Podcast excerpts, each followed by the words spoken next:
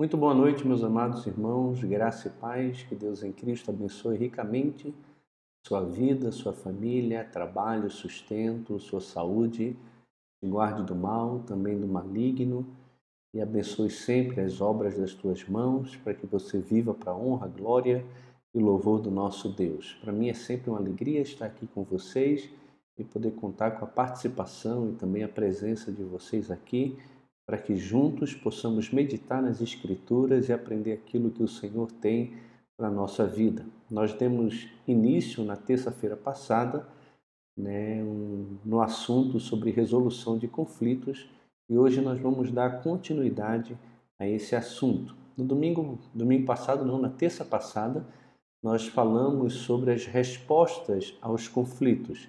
Os conflitos eles vão existir mas nós podemos responder de forma bíblica, de forma pacificadora e devemos evitar sempre o terreno escorregadio das respostas evasivas e também das respostas combativas. Se você não viu o vídeo, vá lá, né, assista, é, compartilhe também, porque esse é um assunto muito importante para todos nós como cristãos, se queremos e eu acredito que todos nós queremos agradar a Deus através dos nossos relacionamentos. Hoje nós vamos dar continuidade e vamos falar um pouco hoje qual é a origem do conflito. Da onde surge é, o conflito? Só que antes de pensarmos é, nesse assunto, eu queria que a gente lembrasse um pouco do que nós afirmamos na terça-feira passada. Em Mateus capítulo 5, versículo 9, a palavra do Senhor vai dizer que bem-aventurados são os pacificadores, porque eles serão chamados filhos de Deus. E aqui, amados irmãos, nós temos três verdades que são verdades libertadoras para a nossa vida. A primeira verdade libertadora aqui é que a verdadeira alegria alcança aquele que é pacificador. Todos nós queremos ser alegres e as pessoas do mundo vivem atrás de alegria, quando na verdade a alegria alcança aquele que é, alcança aquele que se identifica com Cristo e com as virtudes dos súditos do reino de Deus. Então, os pacificadores, eles são bem-aventurados, eles são verdadeiramente alegres. A segunda verdade libertadora é que aquele que é pacificador, ele será conhecido como filho de Deus.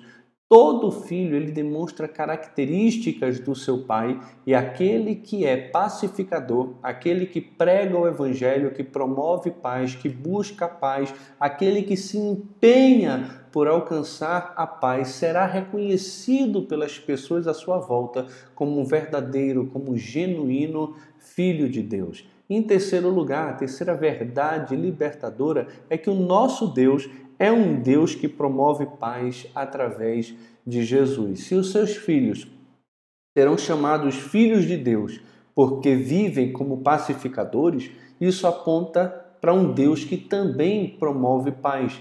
Em 2 Coríntios, capítulo 5, versículo 18, vai dizer que tudo provém de Deus, que nos reconciliou consigo mesmo por intermédio do nosso Senhor Jesus Cristo. Então, Deus, para se reconciliar, ou reconciliar o homem com ele mesmo, enviou o seu filho em semelhança de carne pecaminosa para tratar com o pecado e, de fato, condenou Deus na carne do seu filho o pecado, para que eu e você hoje pudéssemos ter salvação, vida eterna e um relacionamento de paz com Deus por meio da fé. Romanos 5:1 vai dizer que justificados, pois, mediante a fé, nós temos paz com Deus por meio do nosso Senhor Jesus Cristo. Hoje eu e você que estamos em Cristo, não estamos mais debaixo de condenação, não estamos debaixo de morte, debaixo de julgamento. Nós temos vida, vida eterna, vida em abundância e um relacionamento de paz com o nosso Deus. Então, nada mais natural que aqueles que desfrutam paz com Deus também procurem promover paz entre aqueles que não conhecem a Deus e entre aqueles que já conhecem a Deus, construir de fato um relacionamento de paz, de harmonia no seio da igreja é, do Senhor. Entretanto, a gente vê que qualquer tipo de relacionamento, principalmente o familiar, ele monta o cenário ideal para o desapontamento, a irritação que muitas vezes acaba terminando em conflito. E isso mesmo no meio dos evangélicos, no meio dos crentes.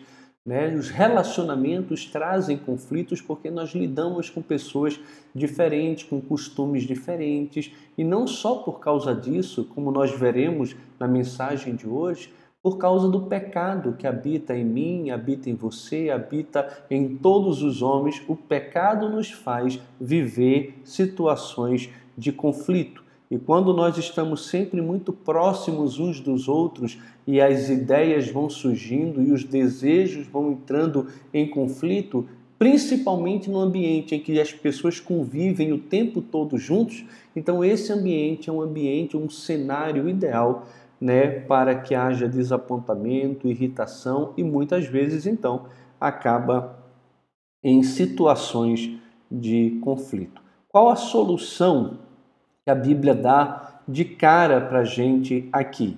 Se encontra em Efésios capítulo 4, versículo de 1 a 3. Rogo-vos, pois eu, prisioneiro no Senhor, que andeis de modo digno da vocação a que fostes chamados com toda a humildade, mansidão, longanimidade, suportando-vos uns aos outros em amor esforçando-vos diligentemente por preservar a unidade do Espírito no vínculo da paz.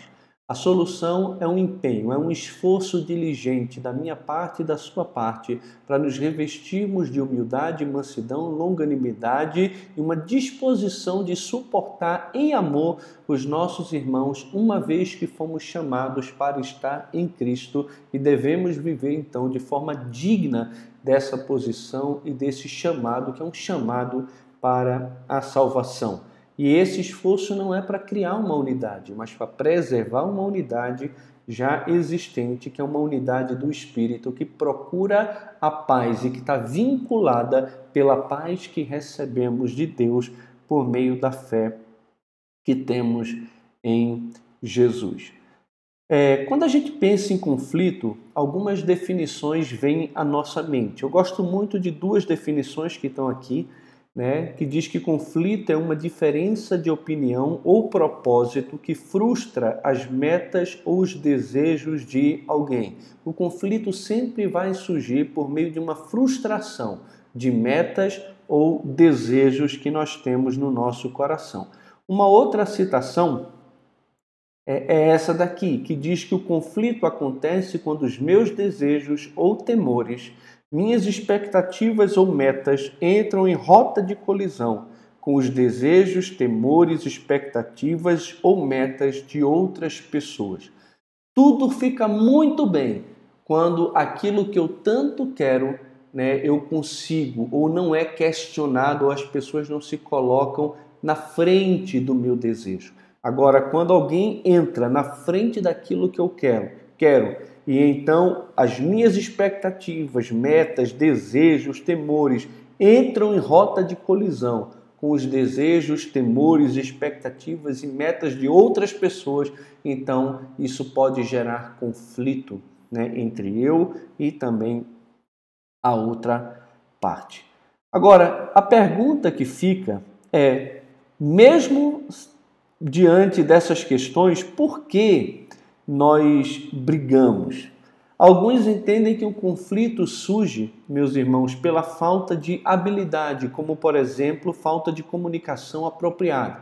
Ah, aquele casal briga muito porque ele não é muito sábio na forma de falar. Ah, aquele casal briga muito porque ela sempre grita, ela xinga. E aí, por falta da habilidade deles de se comunicar, o casamento virou uma tragédia. Né? Nós mas nós sabemos que uma ferramenta ela é tão boa quanto a pessoa que a maneja. E habilidades elas não são suficientes. É preciso entender a pessoa que maneja a ferramenta e é preciso procurar saber o que se passa no coração dessa pessoa. É, afinal de contas, da onde surgem as palavras que essa pessoa está proferindo? Alguns afirmam que os conflitos surgem pela necessidade que nós temos de sermos amados e definem o amor como propósito de valorizar e não de desvalorizar pessoas. Para essas pessoas, a base da valorização está no reconhecimento do mérito do outro. Então a valorização diz o seguinte: você merece isso de mim, portanto, eu valorizarei você de acordo com o seu valor e na proporção do seu valor. Só que isso aqui é completamente contrário ao que a Bíblia diz. A Bíblia diz o seguinte: olha, eu amarei você, quer você mereça ou não o meu amor. O amor bíblico não ama por causa do outro, mas ama apesar do outro. E é exatamente por isso que Deus nos chama a amarmos os nossos inimigos.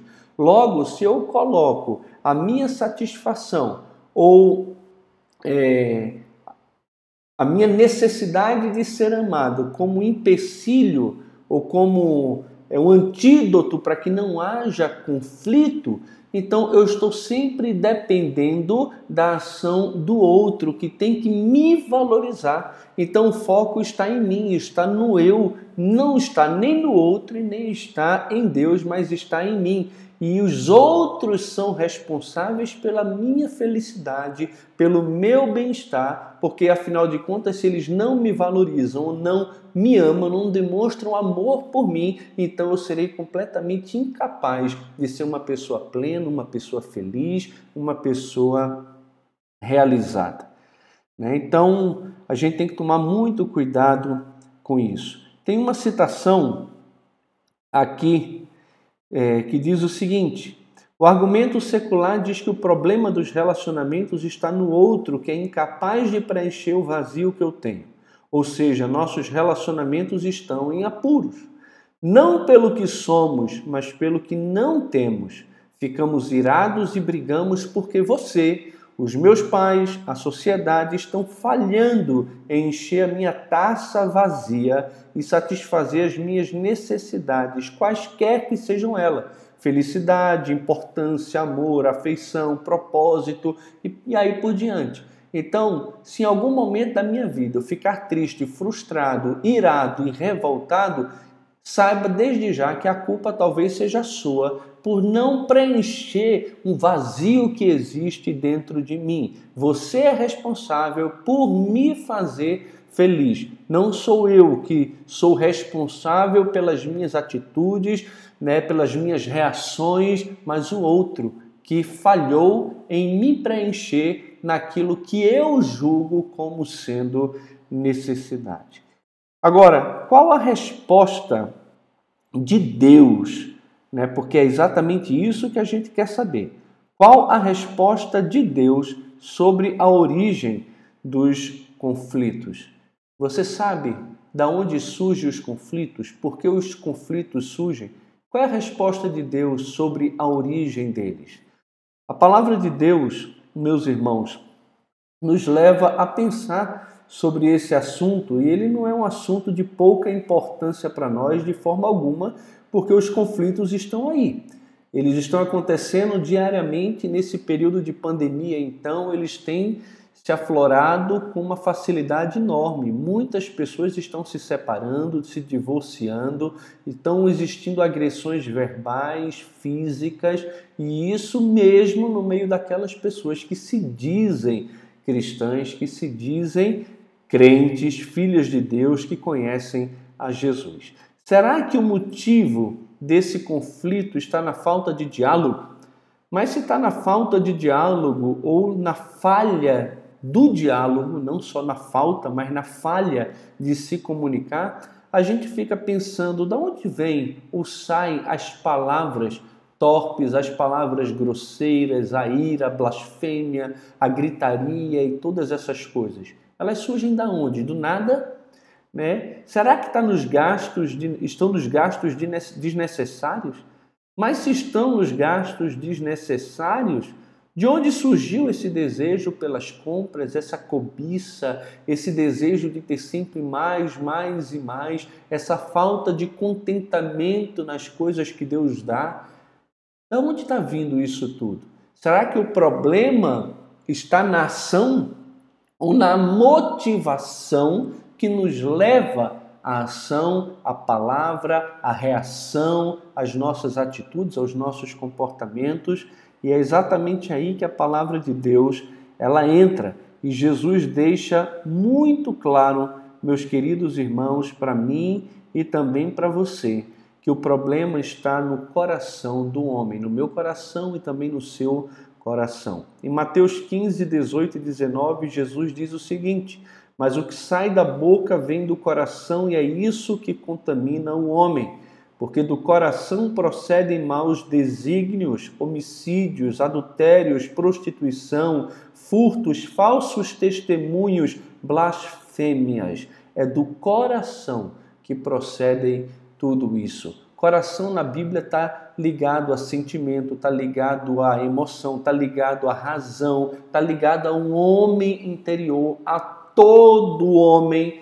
né? Então, aquilo que está dentro de nós, a nossa consciência, a nossa motivação, os nossos anseios, os nossos desejos, tudo isso é considerado coração nas Escrituras e Jesus está dizendo: é de dentro de vocês que procedem os maus desígnios, os homicídios, os adultérios, a prostituição, furtos, falsos testemunhos, blasfêmias, até mesmo a loucura vem do coração do homem. É só a gente olhar nas passagens paralelas a essa, nos outros evangelhos sinóticos, e a gente vai ver um pouco mais aqui de atitudes, de pecados e de coisas ruins que estão dentro do nosso coração humano, do coração do homem, do meu e também do seu. Todo mau desígnio, ele brota de dentro do homem dentro de mim e também dentro de você. O texto de Tiago, capítulo 4, versículo de 1 a 4, nos ajuda muito sobre esse tema, para entendermos da onde surgem ou qual a origem do conflito. Tiago vai dizer: "Da onde procedem guerras e contendas que há entre vós?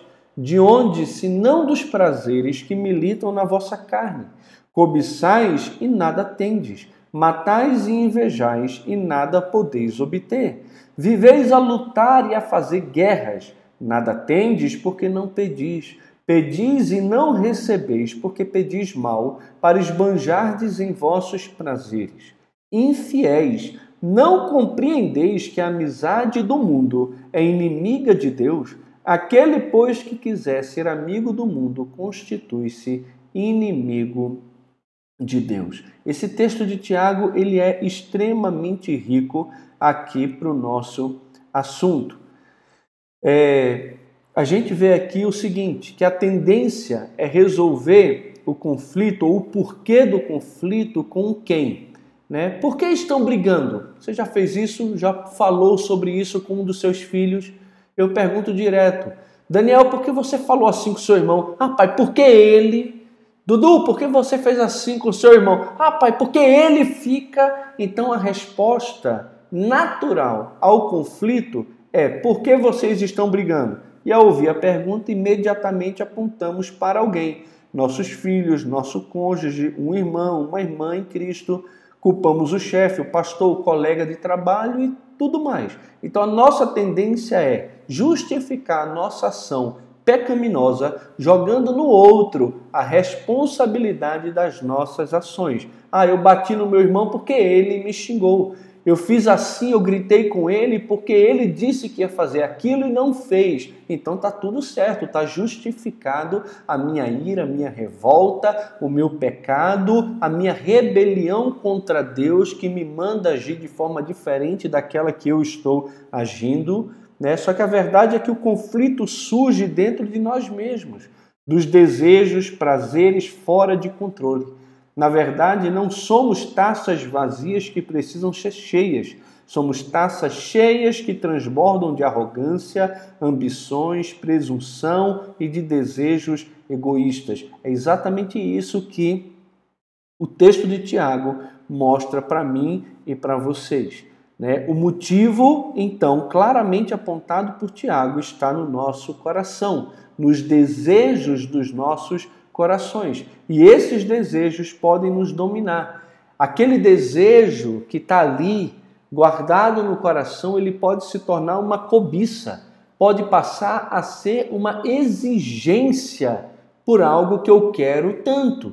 Então, se esse desejo ele me domina, então eu passo a exigir aquilo que antes era um desejo como uma questão de necessidade. Eu desejo respeito. Eu desejo que os meus filhos me respeitem. Eu desejo que é, alguém faça alguma coisa para mim. Eu desejo hoje à noite assistir um filme de ação e não um filme de romance. Então não tem nada de errado nessas coisas.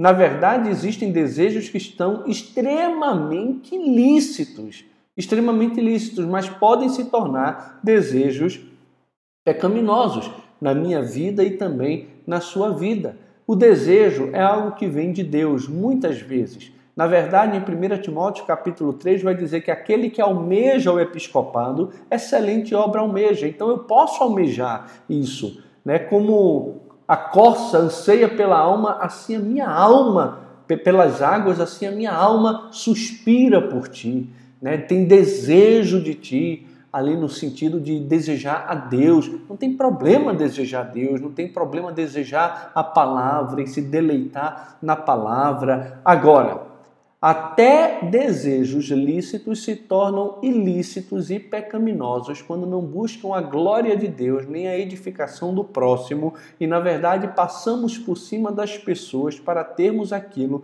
que queremos a todo custo. Então, cuidado com os seus desejos, para que eles não se tornem cobiças e nem exerçam controle sobre a sua vida. Esses desejos também podem nos levar a querer assumir o lugar de Deus e julgarmos também o nosso próximo, né? O conflito, ele começa com um desejo que se torna também uma exigência. Passamos a insistir na ideia de que devemos ter aquilo que tanto desejamos e isso acaba se transformando em uma imposição de expectativas semelhante à de um Deus. Os outros devem nos servir e satisfazer os nossos desejos. E aí eu começo a julgar as outras pessoas, a passar por cima das outras pessoas, a humilhar outras pessoas, e aí eu me coloco como legislador e juiz capaz de julgar os outros. E Tiago vai dizer nessa mesma carta dele: Tu quem és que julga o teu próximo? Existe só um legislador e juiz. Agora você, que não é ninguém, está se colocando como Deus e julgando o seu irmão em questões que não são essenciais e necessariamente pecado. Então, eu e você, meus irmãos, precisamos tomar um cuidado muito grande para não querermos receber a submissão, a honra que somente Deus deve receber. Mas quando eu desejo uma coisa demais e esse desejo controla o meu coração, eu começo a querer impor aos outros que façam aquilo que eu tanto desejo. Né? E se eles não fizerem, então começo a julgá-los, a humilhá-los, às vezes até mesmo a ameaçá-los, porque eu quero o que quero a todo custo. Então, a partir desse desejo descontrolados, os conflitos vão tomando proporções cada vez maiores e aí a gente entra naqueles terrenos escorregadios que podem chegar ou ao suicídio, no caso máximo ali de uma resposta evasiva, ou até mesmo do assassinato numa resposta combativa. Precisamos tomar muito cuidado. Tome cuidado com o seu coração. De tudo que você deve guardar, guarde o seu coração, porque é dele que procedem as fontes da vida. Esses desejos também podem nos iludir e nos fazer avaliar a realidade dentro do ponto de vista dos nossos desejos. É isso que a gente encontra em Números, capítulo 11. Né? A gente deve tomar um cuidado muito grande. O povo sai do do Egito, recebe a bênção de Deus de desfrutar de uma libertação fantástica, mas olha, queixou-se o povo de sua sorte aos ouvidos do Senhor. Ouvindo o Senhor, acendeu-se-lhe a ira, e fogo do Senhor ardeu entre eles e consumiu extremidades do arraial. Então o povo clamou a Moisés, e orando este ao Senhor, o fogo se apagou, pelo que chamou aquele lugar de Taberá porque o fogo do Senhor se acendera entre eles. E o populacho que estava no meio deles veio a ter grande desejo das comidas dos egípcios, pelo que os filhos de Israel tornaram a chorar, também disseram: Quem nos dará carne a comer? Lembramos-nos dos peixes que no Egito comíamos de graça, dos pepinos, dos melões, dos alhos silvestres, das cebolas, dos alhos. Agora, porém, seca-se a nossa alma e nenhuma coisa vemos senão esse maná. Era o maná como semente de coentro e a sua aparência semelhante à de bidélio. Espalhava-se o povo e o colhia, e em moinhos o moía, e num grau o pisava, e em panelas o cozia, e dele fazia bolos, e o seu sabor era como de bolos amassados com azeite. Quando de noite descia o orvalho sobre o arraial, sobre este também caía o maná. O povo desejava tanto a comida, tanto é, se fartar das coisas que tinham no Egito que murmuravam contra Deus. Eles eram incapazes de perceber a bênção que os havia alcançado, mas estavam presos e olhavam a realidade pela perspectiva dos seus desejos. Eles tinham saudade, por eles eles voltavam do Egito. Quem nos tirou de lá? No Egito nós tínhamos isso, nós tínhamos aquilo. Os desejos muitas vezes nos fazem cegos para a opressão, para a corrupção que nós nos encontrávamos antes de sermos libertos pelo Senhor. Então, o desejo distorcido, ele impede o nosso coração de encarar a realidade como de fato ela é. Uma pessoa viciada em álcool e em crack, ela não olha para a desgraça que era a sua vida depois de um tempo de abstinência. Você tira a pessoa da rua, você dá um banho nela, você coloca uma boa roupa, dá boa comida para ela, ela passa um tempo naquela situação, mas de repente o desejo que ela tem pela droga, pela dependência que antes ela se via escravizada, pode levá-la a abrir mão de todas as bênçãos do presente para querer viver a escravidão que ela vivia lá atrás. Por quê? Porque os desejos ainda estão controlando o seu próprio coração. Então a gente tem que tomar um cuidado, meus irmãos, muito grande com aquilo que está dentro de nós. Além do mais, esses desejos podem se tornar um ídolo.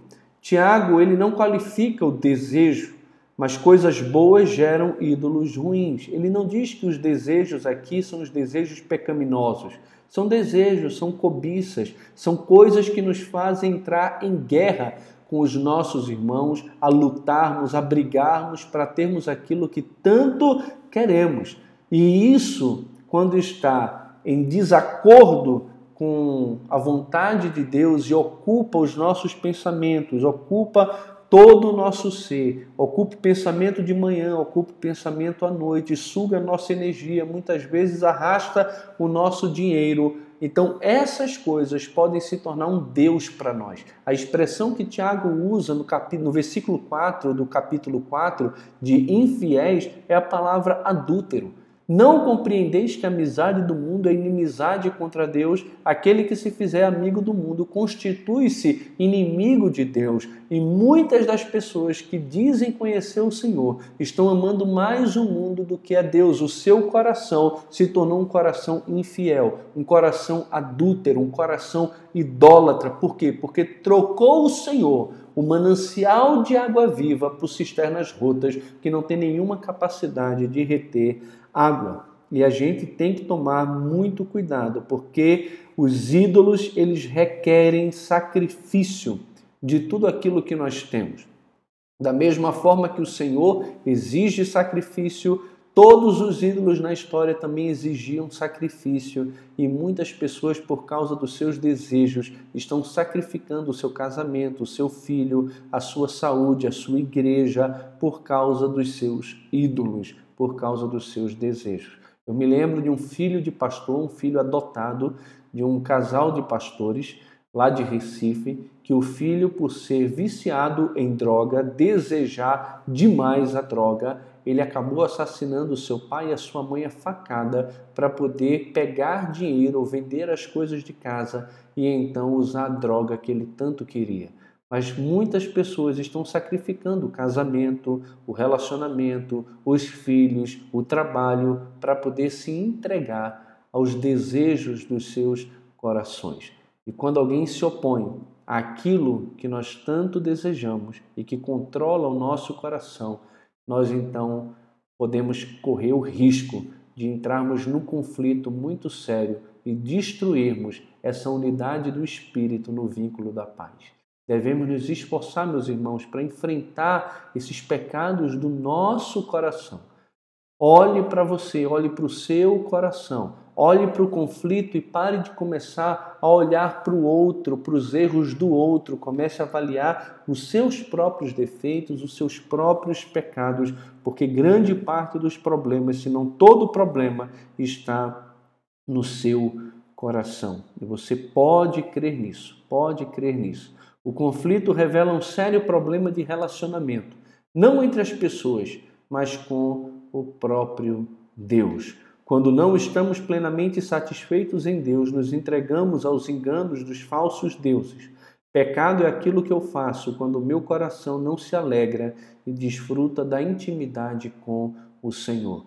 Todo tipo de idolatria, primeiramente, rejeitou a Deus e disse que Deus era incapaz de suprir as suas necessidades e saciar o seu coração de todo o vazio que porventura poderia existir. Jesus continua sendo a fonte da água da vida e o pão da vida.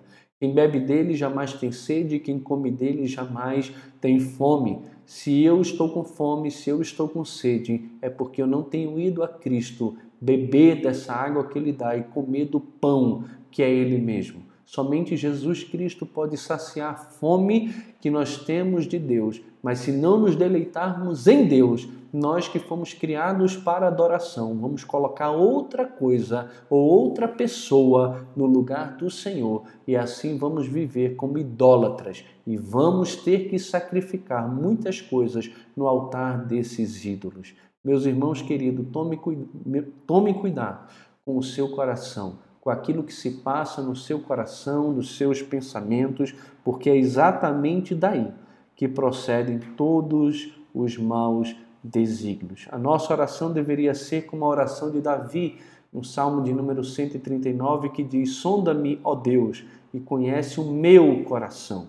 Prova-me e conhece os meus pensamentos. Vê se há em mim algum caminho mau e guia-me pelo caminho eterno. Ele está olhando para ele, ele está clamando a Deus e pedindo a Deus salvação e socorro para ele. Não é socorro para o outro, não é salvação para o outro, é socorro para ele. Né? E essa deve ser a nossa atitude, essa deve ser a nossa reação diante de qualquer conflito. Você está tendo problema com seu marido, então ao invés de ficar olhando para o problema dele, olhe para o seu problema, reflita no seu problema, no seu coração.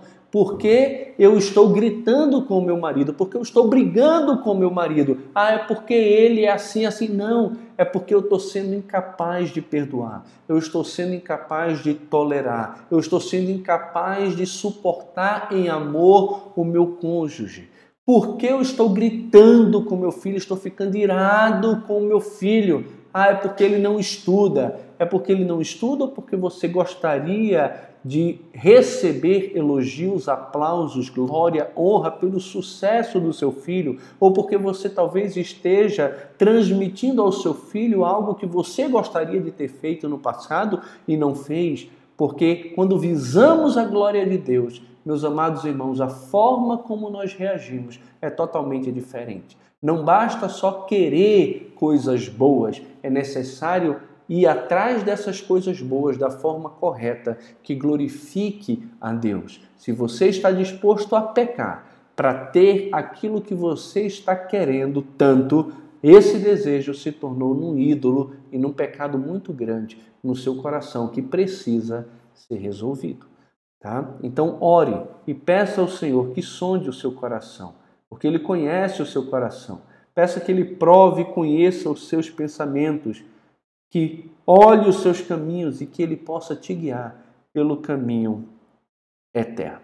Vamos crescer, vamos refletir um pouco naquilo que nós ouvimos de forma bem rápida aqui.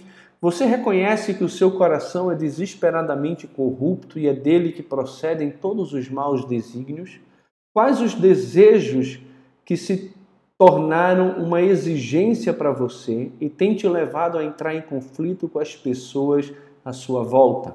Você costuma orar pedindo ao Senhor para lhe ajudar a enfrentar esses pecados ou você sempre espera que o Senhor mude o outro?